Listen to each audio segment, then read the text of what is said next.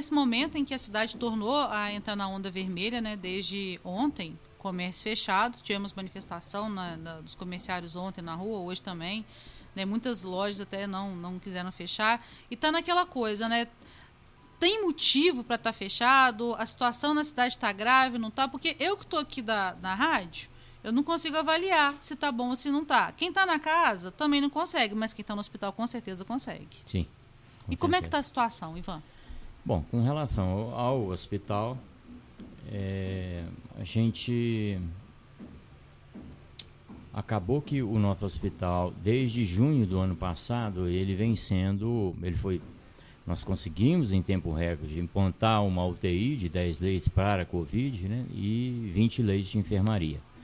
Com isso, nós conseguimos aquela habilitação no Ministério da Saúde, que dá um, um, um suporte financeiro bom para a gente poder enfrentar essa situação. Só que é, nada vem de graça, né? O hospital acabou sendo. Aí, quando a gente fala que o hospital é referência para a Covid às vezes as pessoas entendem errado. É, ele é um dos hospitais na região que é referência. Se você tiver problema de Covid e tem que internar, será num desses hospitais que são referência, onde o nosso também é mais um deles. E às vezes o pessoal confunde, acha que referência é alta qualidade, alto padrão disso e daquilo e tal. Bom, vamos chegar lá ainda, mas não é o caso. A referência é, se você precisar de uma UTI, Santos Dumont tem 10 leitos. Com isso, é, nós também tivemos que abrir o hospital para, primeiro, inicialmente para a micro-região, que é Aracitaba, Oliveira Forte, seu banco da Câmara, né? Só que agora, né, só para você ter uma ideia, nós já tivemos tantos pacientes aqui, vou citar algumas cidades aqui, ó. É, Juiz de Fora, Bicas, Mercedes, Descoberto, Lima Duarte, São João Nepomuceno, Bom Jardim de Minas, Mar de Espanha, Eubanque da Câmara e Paiva, além das cidades nossas aí, Oliveira Forte, Santos Dumont e, e Aracitaba. Então, com isso, a nossa taxa de ocupação, que era 30%, 40% lá no início, quando a gente só cuidava da micro-região, ela pulou para 60%, em alguns dias 90%, entendeu? 80%, né? Porque a gente está recebendo muitos pacientes de fora. O que eu, assim, o que a gente percebe lá dentro do hospital é que se não houvessem pacientes de outros lugares, a nossa taxa de ocupação estaria ali 40%, 30%, 40%. O que significa que, apesar da contaminação em São Dumont também está aumentando, não estão precisando tanto do hospital. Quer dizer, aquela mesma taxa que estava lá atrás, a gente está continuando aqui. Porém, ela está com essa taxa alta por causa dessas cidades todas aí que a gente tem recebido. E que bom, né? É, que bom que eu digo o seguinte: da gente poder estar tá ajudando. Quer dizer, Santos Dumont, ao invés de ser ajudado, passou a ser uma área de saúde onde ela está contribuindo para a região de forma a desafogar um pouco o Juiz de Fora e outras cidades que estão precisando. E é bom até você pontuar isso, porque se chega no momento de pessoas de cidades tão distantes terem que vir para Santos Dumont, quer dizer que na cidade deles a situação já deve estar um pouco mais complicada, né? Não, é porque normalmente não tem hospital, é hospital tem de hospital. referência. Então, o hospital de referência que a gente conhece, a maioria em, em Juiz de Fora, Santos Dumont, me parece que tem é, o, tem o Bar, né? Essas cidades onde tem uma, um centro maior, elas que estão recebendo esses pacientes das outras cidades. Inclusive, é, você está falando das outras cidades, eu, eu lembrei aqui que estava rolando um vídeo também na, nas redes sociais, de acho que de um socorrista, parece, que estava falando sobre casos Isso. externos chegando a Santos Dumont, né? Isso, é, e, e, agradecendo muito, né? Foi o irmão dele, ele fez uma, uma... É, é o mesmo assunto que nós estamos falando? Acredito que sim. Eu vi o vídeo dessa pessoa agradecendo, né? Porque teve, o irmão dele teve que parar aqui em Santos Dumont, e lá de Juiz de Fora, e estava agradecendo muito, que foi muito bem atendido, e o irmão dele já está recuperado, já está no convívio das da família dele lá também. É, e para chegar, no caso de alguém de Juiz de Fora ter que deslocar até aqui, provavelmente é porque lá o sistema já estava né, lotado. Sim. É, Juiz a gente Fora, vê que Juiz Fora tem aumentado cada vez mais. Exatamente. É, minha filha trabalha lá na Santa Casa, né? E ela sempre me reporta, né? Lá é 90%, 100%. E aí nós ainda estamos conseguindo aí, a gente vai 90, 80, 70, né? Vamos... A nossa preocupação é se a gente ocupar todos os leitos e alguém precisar, nós vamos ter que mandar para outro centro. É, porque não tem como você chegar é. para um cara de Mar de Espanha batendo o ombro. Aqui, como você não é da cidade, meu amigo, você saia porque alguém de São Simão vai não entrar. Não existe isso. Não né? tem como, né? É, mas a gente torce, né, para que isso não, não ocorra, né? É, eu tenho acompanhado o noticiário nacional e, e quero crer, né, que a minha interpretação está correta. Nós estamos tanto nas contaminações no Brasil inteiro quanto nos óbitos, parece que nós já batemos no segundo teto e começamos a descer. Vamos torcer para essa tendência realmente a, a acontecer e aí o pessoal começa a precisar menos de hospital. E vacina pela frente, né? Tem que ser assim.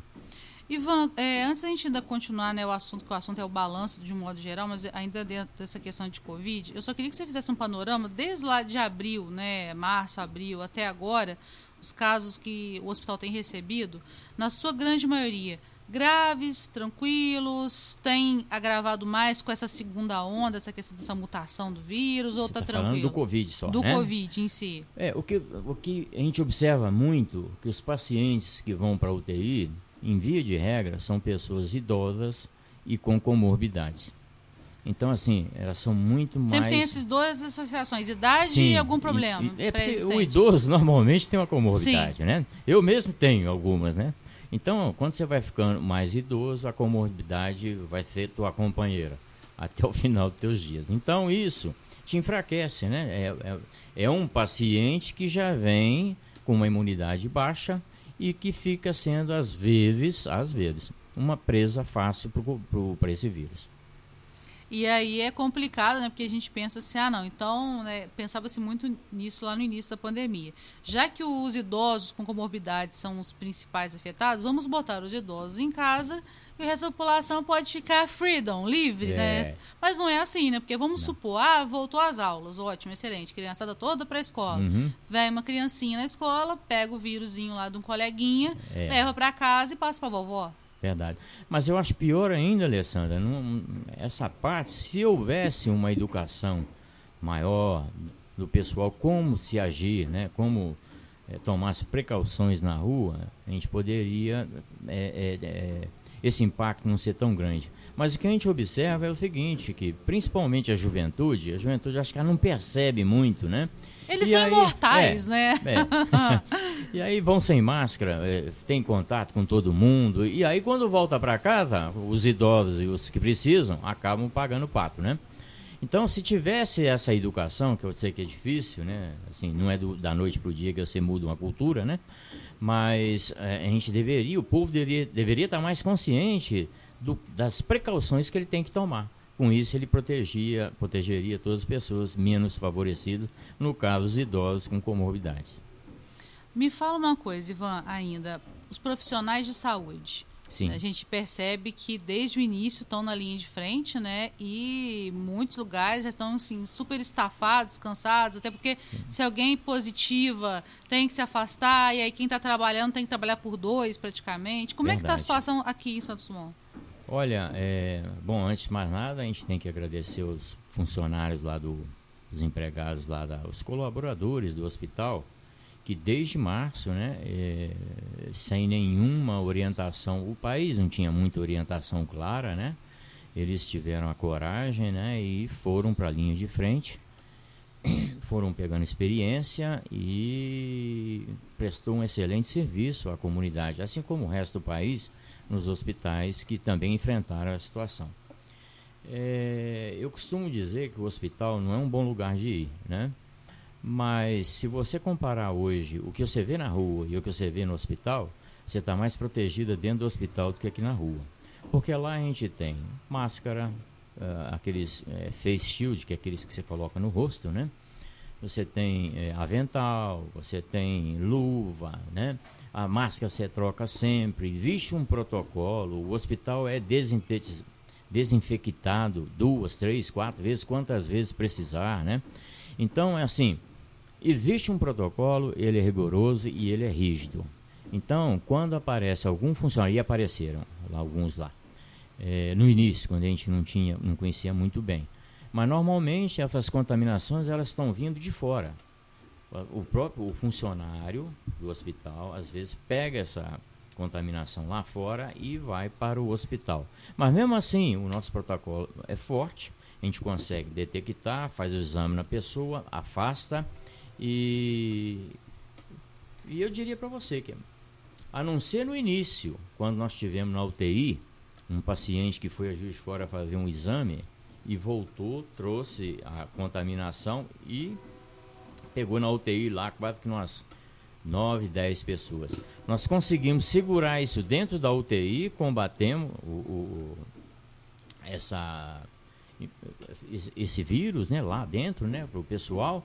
E pronto, a partir dali foi, foi uma lição aprendida muito boa, porque dali todo mundo acendeu nós acendemos as antenas vermelhas dentro do hospital e os protocolos ficaram cada vez mais rígidos. Então, isso hoje pode acontecer? Pode, mas está muito difícil. Eu acho que nós estamos muito bem preparados hoje para fazer esse enfrentamento. Muito mais do que a, essas a, a, supermercado, bares, porque lá é o seguinte, passa o álcool, põe uma máscara e pronto. Mas é muito mais além do que isso e a gente tem condições de fazer isso no hospital e estamos fazendo. Dentro dessa questão também né, da UTI, Ivan, eu acho interessante a gente pontuar, porque já existia né, um projeto, você sempre falava todas as vezes que você vinha aqui, de aumentar o número de leitos da UTI, né? Sim. E isso acabou vindo no momento assim, né? Propício, né? É, mas é provisório, né? Porque essa UTI da, da, da Covid, ela tem prazo para terminar, né? Uma vez que as vacinas chegarem e mais de 70% da população for vacinada, é o, é o que os especialistas falam, né? Aí sim a gente pode desmobilizar essas UTIs específicas para esse tipo do Covid. Mas a gente vai tentar fazer agora em 2021 é segurar já de cara a habilitação de quatro leitos, que é aquele projeto que a gente tem de seis para dez leitos, que não fizemos ainda por porque a, a pandemia veio, né? Parou tudo. E parou, né? tudo. parou tudo. Mas a gente tem hoje o recurso, a gente tem hoje o projeto aprovado e a gente espera que já no início de 2021 a gente comece a fazer as obras para aumentar para 10 leitos. É... Mas a UTI Covid, com certeza, ela vai chegar a um ponto que ela vai ser desmobilizada. É... Essa UTI Covid, que a gente tem lá, eu acho que foi um, um, um, uma realização muito positiva num tempo recorde. A gente colocar isso aqui dentro de Santos Dumont. Olha só, quando nós tentamos aí para trás aí fazer os 10 leis de UTI normal, olha a confusão que foi, olha a dificuldade que foi, né? E está sendo, né? Em menos de dois, três meses nós conseguimos, junto com a parceria com a prefeitura, é importante dizer, né? É, colocar essa UTI em funcionamento. E não só isso, fizemos mais. É, nós dotamos essa UTI com uma máquina de hemodiálise. Então, todo paciente da UTI Covid que evolui para ter que fazer um tratamento de diálise, a gente tem uma máquina, a gente tem o nefro, que é o médico responsável para isso, nós temos profissionais para fazer isso. É muito bom dizer isso aqui, porque às vezes o pessoal fala isso e fala assim, ah, então o hospital agora já tem hemodiálise. Não, o hospital não tem hemodiálise. Ele tem uma máquina e que essa máquina é dedicada, só pode ficar dentro da UTI Covid. Ela não pode sair de lá, porque senão você pode contaminar outra área, cruzamento de área. A gente espera, né, que tão logo a gente consiga é, debelar essa pandemia, a gente, a gente vai passar essa hemodiálise para a UTI normal. Então a gente vai ter dentro da UTI mais, uma, mais um serviço para não precisar de ir lá em Juiz Fora. Aqueles pacientes que estiverem internados na UTI, se precisarem, vão ter essa máquina para utilizar.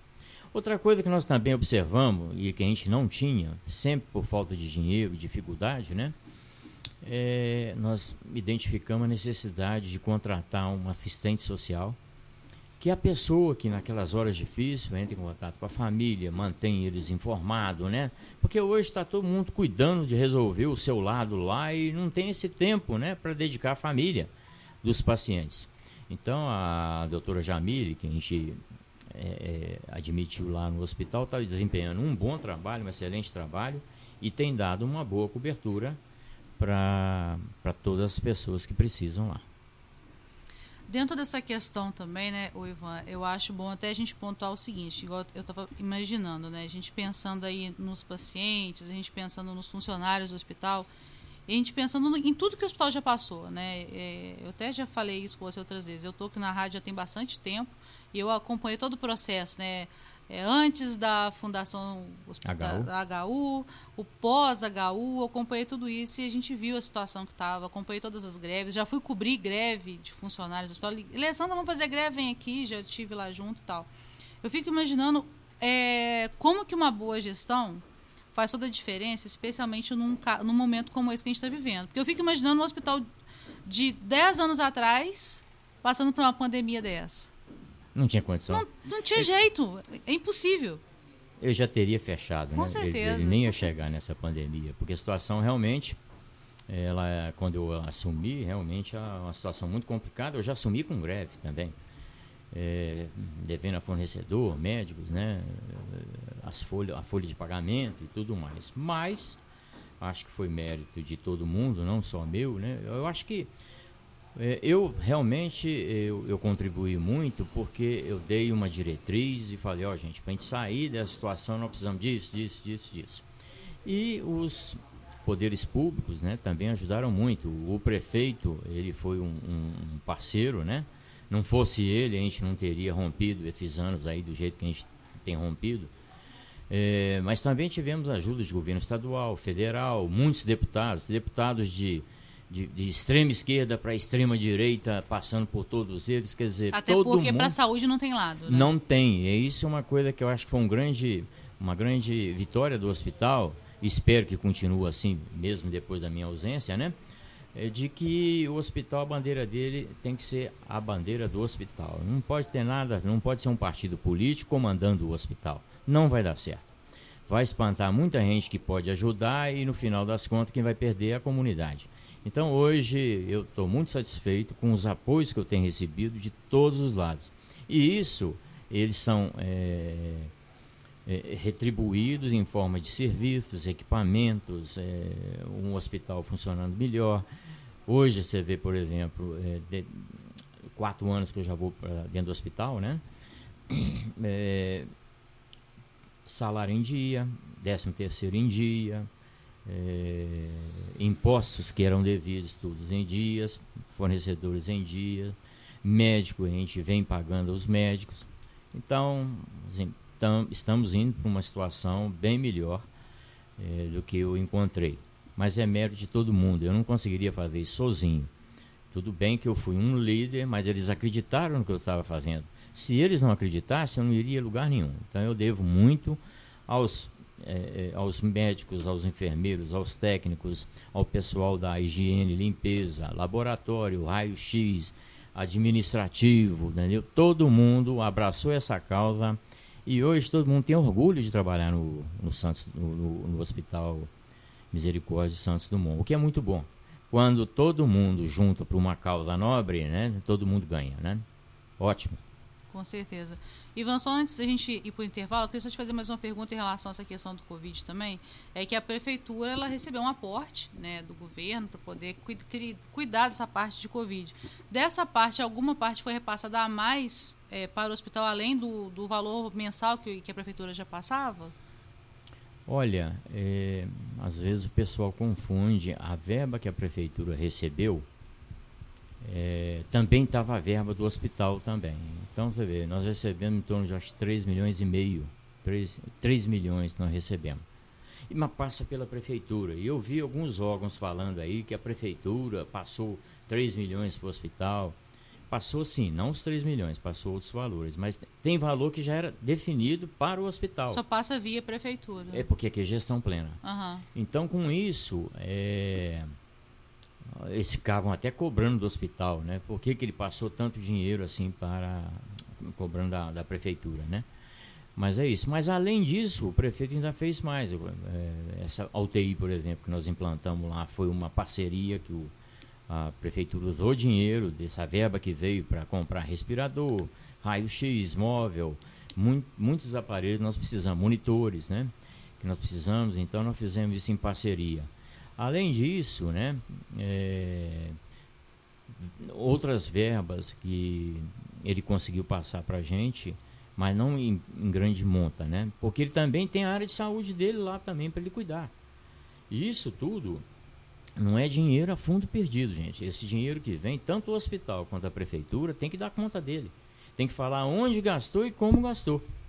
Então, tanto o hospital está fazendo a parte dele, e eu quero crer e acredito que a prefeitura também vai prestar a, a, as contas. Porque é verba carimbada. Você tem que falar onde você colocou esse dinheiro. Então, às vezes eu vejo noticiários assim, ah, tem que ver onde está esse dinheiro. Tem sim, mas pode ter certeza que ele está sendo bem cuidado.